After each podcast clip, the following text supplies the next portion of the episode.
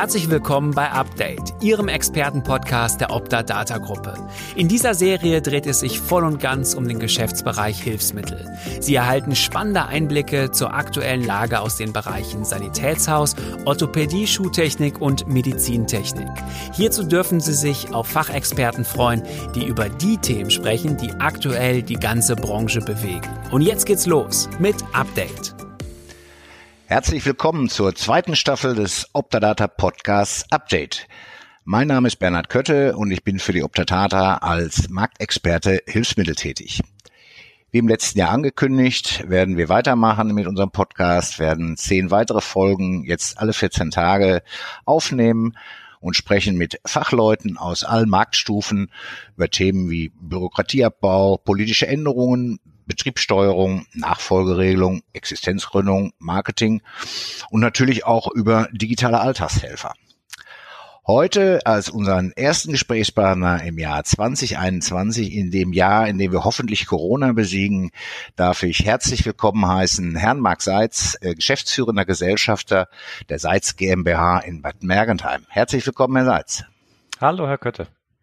Ja, Ihre Firma, Herr Seitz, äh, hat eine gute Betriebsgröße oder eine Größe erreicht, ähm, die sie zu den größeren Betriebseinheiten zählen lässt. Ähm, sie haben 14 Sanitätshäuser insgesamt in Bayern, Baden-Württemberg und Hessen. Die Versorgungsschwerpunkte der Salz GmbH sind zunächst die Reha-Technik, aber auch die klassischen Sanitätshausprodukte. Themen wie Care, Orthopädie und Orthopädie-Schuhtechnik ja, gehören auch zu ihrem Portfolio. Unser Thema heute, der Einfluss der Digitalisierung auf den Arbeitsalltag im Sanitätshaus. Aber bevor wir ans Eingemachte gehen hier, möchte ich den Zuhörerinnen und Zuhörern meinen Gesprächspartner etwas näher vorstellen. Herr Seitz, welche Punkte in Ihrer beruflichen Vita halten Sie aus heutiger Sicht für die wichtigsten? Die Zeit, die ich in Großbritannien während meines Studiums verbracht habe, die mich nämlich äh, auch menschlich sehr geprägt hat, ähm, die äh, Kollegen, die ich dadurch kennenlernen konnte, mit denen ich jetzt zusammenarbeite. Ähm, und selbstverständlich meine Familie, mein Vater, äh, mit dem ich lange Jahrzehnte zusammengearbeitet habe, ähm, und mein Bruder, mit dem ich die Firma zusammenführe. Ja, ähm, jetzt noch einige persönliche Fragen. Ähm, als BVB-Fan fällt mir da natürlich zuerst eine Fußballfrage ein. VfB oder erst FC Nürnbergerseits? Ja, leider bin ich so überhaupt kein Fußballfan. Und äh, da sind mir die Mannschaften nicht so wichtig, aber viel eher natürlich die Freunde, mit denen ich das Spiel schaue. Sportskanone oder Couch Potato? Ja, Sport war schon immer äh, mein Begleiter im Leben. Als Jugendlicher bin ich viel geschwommen, auch äh, Wettbewerbe, dann Marathon gelaufen, nicht besonders erfolgreich, aber ins Ziel gekommen. Und jetzt gehe ich so drei bis viermal die Woche ins Fitnesscenter. Ah, Marathon ist natürlich schon ein Wort. Ja, da war ich auch nicht immer fit am Ende. Aber Sie wussten ja, wenn es irgendwo zwickt, wo Sie bestens versorgt werden. Können. Ja, genau. Ja, Ihr Hobby, Herr Seitz. Ja, mein Hobby ist auch meine große Leidenschaft, äh, nämlich das Fliegen. Ähm, schon mit 15 habe ich mit dem Segelfliegen angefangen und äh, ich teile nicht nur die Firma mit meinem Bruder, sondern auch die Leidenschaft, denn wir fliegen zusammen. Dann haben Sie über einen sehr guten Überblick von oben. Ja, zumindest sehe ich alles. Gut, kommen wir zum eigentlichen Thema. Welchen Einfluss hat die Digitalisierung auf den Arbeitsalltag im Sanitätshaus? Da kommen wir natürlich am Thema Branchensoftware nicht vorbei.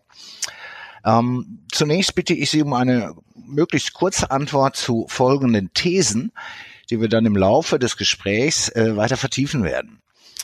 Die Branchensoftware als Steuerungstool ist heute im Sanitätshaus wichtiger denn je. Ja, ein ganz klares Ja, denn ohne diese wäre ich zu sehr auf den Steuerberater angewiesen äh, und äh, seine Aufarbeitung und äh, könnte viele Daten auch gar nicht erheben. Kommen wir zur These 2. Der Wechsel der Software muss gut vorbereitet und als großes Projekt gemanagt werden. Ja, selbstverständlich. Davon kann ich gerade gut berichten, denn wir sind vor drei Wochen auf ein neues System umgestiegen. Ja, da schauen wir nachher mal, wie das funktioniert hat. Die Digitalisierung im Sanitätshaus ist schon weit fortgeschritten. Hm, jein. Natürlich geht ohne EDV in jedem Sanitätshaus gar nichts mehr. Ähm, aber es wird noch viel zu viel Zeit mit Zetteln und Rezepten verbracht, die hin und her geschoben werden. Also ja, kann man nicht wirklich sagen, nein auch nicht, aber so zwischendrin sind wir gerade. Ja, ich glaube auch, da ist noch einiges an Entwicklungspotenzial da. Ja, gehen, gehen wir etwas mehr in die Tiefe. Welche Software-Tools sind äh, für Sie heute unerlässlich? Naja, über die gewöhnlichen und in jedem Sanitätshaus gebräuchlichen notwendigen Programme und Software brauche ich, glaube ich, jetzt nicht so reden, äh, denn ohne Kasse ähm, würde nichts gehen, äh, welche äh, die Verträge kennst, dass nicht der Mitarbeiter die händisch in der Liste nachschauen muss, was ja heutzutage gar nicht geht. Tourenplanung braucht jeder in der Reha-Technik. Ähm, elektronische Kostenvorschläge müssen wir erstellen. Das ist ja eigentlich ganz klar, dass jeder braucht. Aber mich interessiert eher äh, das, was viele Unternehmen vielleicht noch nicht haben. Ähm, oder was wir uns bei anderen abschauen können. Ähm, denn die Logistiker machen da einiges besser, als wir es momentan können. Ähm, es ist unvorstellbar, dass ähm, in der Logistik jemand äh, einen Berg Papiere zurückbringen würde, die dann noch bearbeitet werden müssen. Und äh, da können wir sicherlich dazulernen. Auch in der Warenwirtschaft sehe ich noch Potenzial, wo wir uns verbessern können. Das ist speziell, ähm, wenn wir über das Thema Tourenplanung, Reha und Außendienst sprechen, natürlich in, in, in dem Reha-Bereich eben ein, ein besonders wichtiges äh, ja, Steuerungsmittel. Und wenn man sieht, äh, wie Amazon oder auch wie andere, wie es mit Paketdiensten, ja. ähm, welche E-Mails automatisiert hin und her gehen und man weiß genau, aha, heute zwischen 11 und 12 kommt mein Produkt. Ja, da können wir, glaube ich, als Sanitätshaus doch noch viel lernen. Äh, Sie haben sich im letzten Jahr entschieden, ähm, Ihre Branchensoftware zu wechseln. Im Durchschnitt wechselt das Sanitätshaus alle acht, neun Jahre äh, die Software. Das ist also eine Entscheidung, die, die langfristig äh, reift. Äh, warum haben Sie die Software gewechselt und wie sind Sie vorgegangen? Ja, acht, neun Jahre passt bei uns ja sogar ganz gut. Ähm, allerdings würde ich ungern in diesem Rhythmus wechseln, aber in dem Fall stimmt es sogar bei uns. Ja, ähm, ja wir sind äh, umgestiegen, weil unsere alte Software uns keine Möglichkeiten geboten hat, das zu tun, was wir mehr machen wollten, als eigentlich jedes Sanitätshaus bereits muss. Ähm, und äh, hatten uns dann unterschiedliche Betriebe angeschaut, mit Kollegen gesprochen, was die denn einsetzen und was sie damit machen können. Ähm, haben da relativ viel Zeit aufgewendet.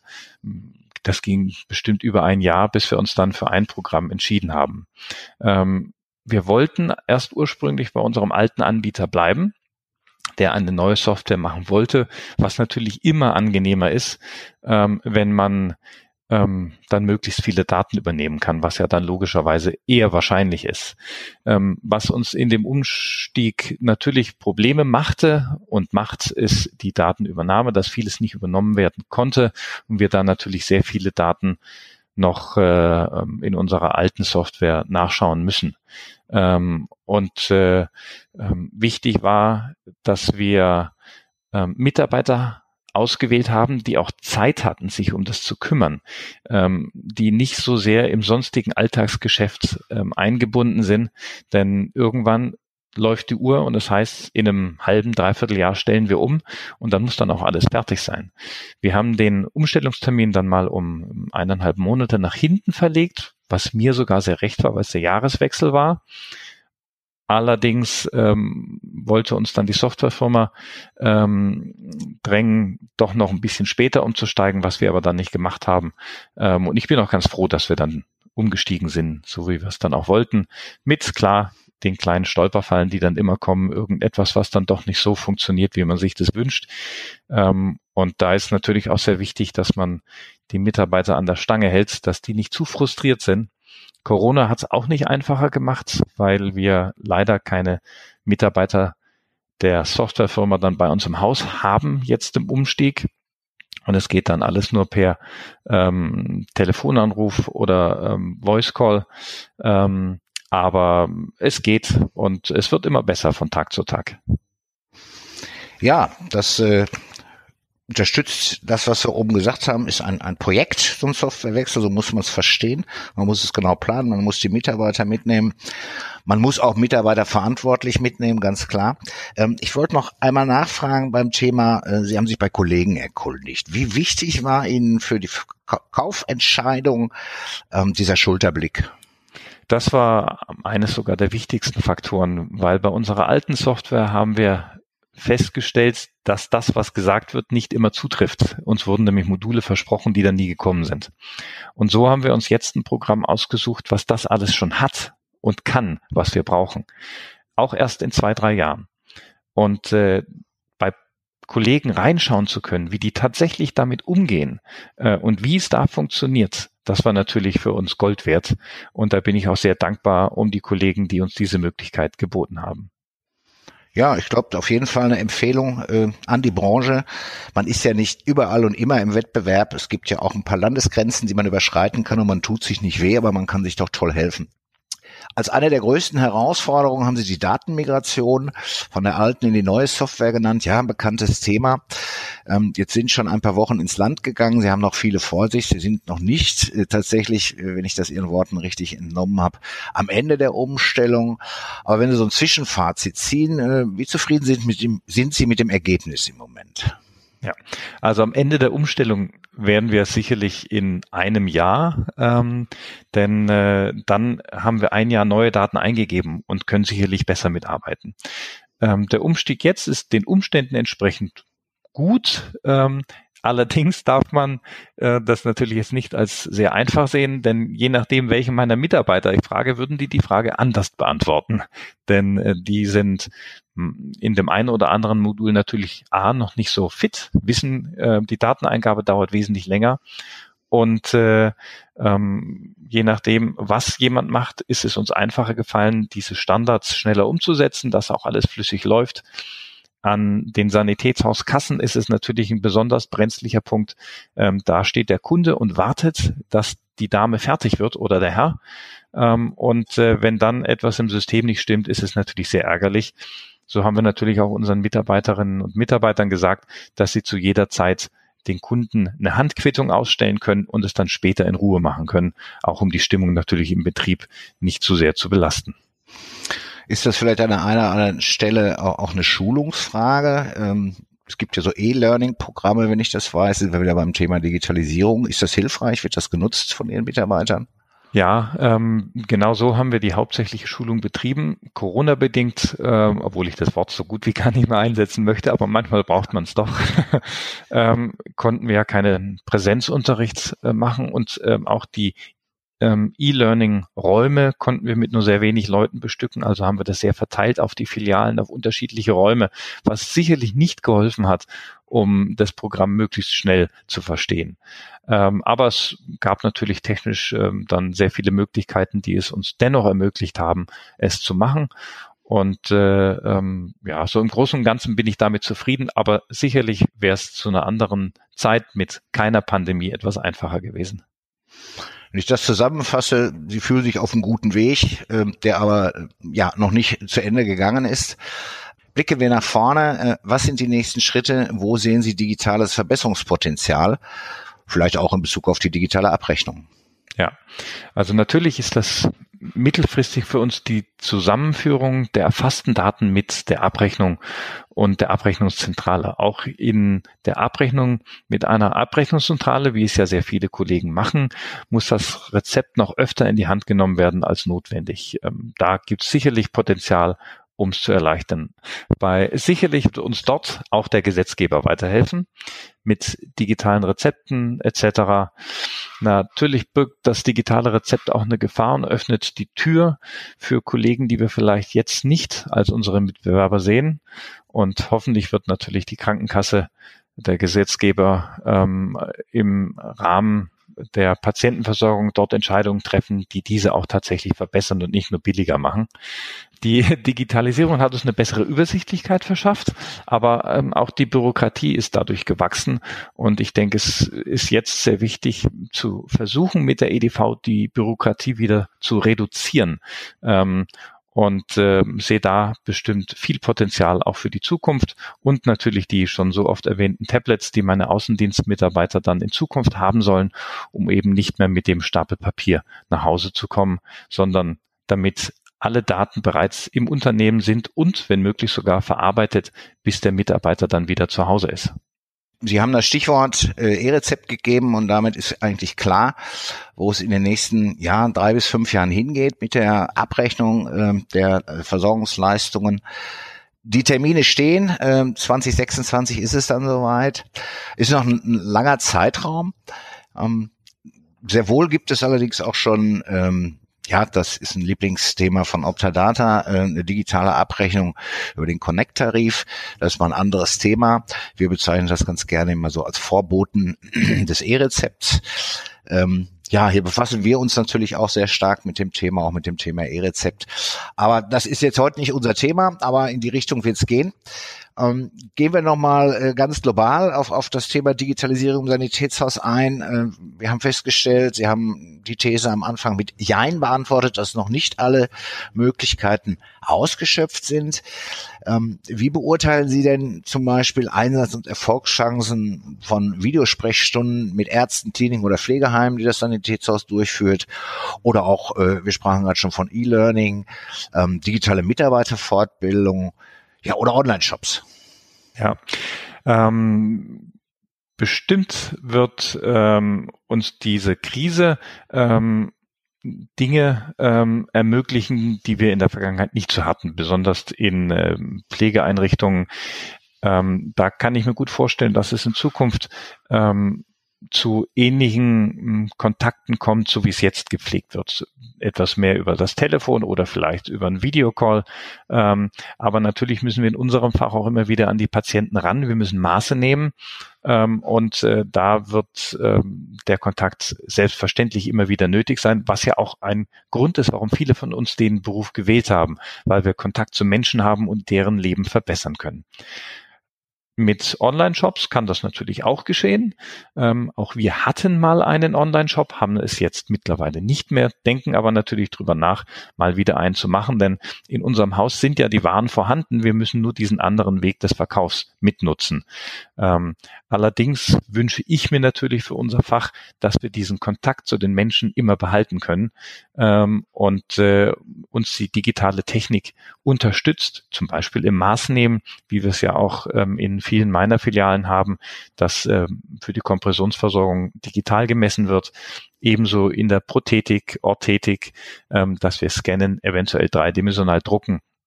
Das sind bestimmt alles Dinge, die kommen werden und eben die Pandemiesituation bedingten Sonderwege werden bestimmt auch einen Weg in unseren Alltag dann in Zukunft finden werden. Ja, wir Menschen sind äh, soziale Wesen und werden es auch immer bleiben. Ich kann das sehr gut nachvollziehen, was Sie da gesagt haben. Ja, äh, Herr Seitz, wie schnell die Zeit vergeht, wenn das Gespräch spannend ist. Werfen wir zum Schluss äh, noch einen kurzen Blick in die Zukunft, auch wenn wir es gerade schon so ein bisschen gemacht haben. Aber was glauben Sie, mit welchen Themen beschäftigen Sie sich voraussichtlich in zwei bis drei Jahren? Hm. Also ich hoffe, dass alle meine Außendienstmitarbeiter Tablets haben. Ich hoffe, dass wir einen äh, zentralen Einkauf haben, wo alle Filialen ihre Bestellungen über das System einlaufen lassen, von dort dann ähm, zentral bestellt wird, allerdings nicht zentral geliefert, dass die Ware, wenn irgend möglich und natürlich finanziell sinnvoll, direkt gleich in die Filiale geliefert wird, die Bestellung aufgegeben hat, aber eben nicht direkt beim Lieferanten, sondern in der Zentrale. Das haben wir bei Kollegen gesehen, die das schon ganz gut gemacht haben und hoffen, dass wir in zwei bis drei Jahren genau das auch können. Ähm, wir werden in einem Jahr mit der Warenwirtschaft digital anfangen. Da sind wir ein bisschen hinterher im Vergleich zu anderen Betrieben werden ähm, dann erst unseren Care-Bereich machen und dann Stück für Stück in die einzelnen, einzelnen anderen Bereiche der Firma eindringen. Ähm, und natürlich ganz persönlich hoffe ich, dass äh, meine Hobbys ähm, sich ähm, weiterentwickeln, nämlich das Fliegen, dass ich meine Berufspilotenlizenz machen kann und dann nebenberuflich fliegen kann. Und da meine Kinder 13 und 15 sind, was ein ganz spannendes Alter ist, bin ich auch mal gespannt, was die nächsten zwei bis drei Jahre passieren wird ein klarer Blick auf die Dinge, auch familiär. Ja, die Zeit habe ich schon hinter mir, die bei Ihnen, meinen Kindern noch kommen. Ja, es ist spannend. Ähm, Herr Seitz, vielen Dank für Ihre Zeit, den sehr interessanten Austausch hier in unserem Podcast Update. Optadata wünscht Ihnen weiterhin viel Erfolg und dass das mit dem Softwarewechsel weiterhin so läuft, wie Sie sich das vorstellen. Ja, Herr Seitz, alles Gute für die Zukunft. Herzlichen Dank Ihnen auch, Herr Kötte. Liebe Zuhörerinnen und Zuhörer, vielen Dank für Ihr heutiges Interesse. Ich hoffe, Sie freuen sich genauso wie ich schon auf das nächste Update. In 14 Tagen spreche ich mit Andrea Schubert, Abteilungsleiterin bei der Optadata IT Solutions über Prozessoptimierung im Sanitätshaus. Hören Sie dann wieder rein bei uns. Wir freuen uns auf Sie. Vielen Dank, dass Sie heute wieder dabei waren. Hören Sie auch unbedingt bei der nächsten Folge rein. Freuen Sie sich schon jetzt auf einen weiteren Expertentalk und ein Update zum Thema Hilfsmittel in der digitalen Welt. Lassen Sie uns gemeinsam die Zukunft gestalten.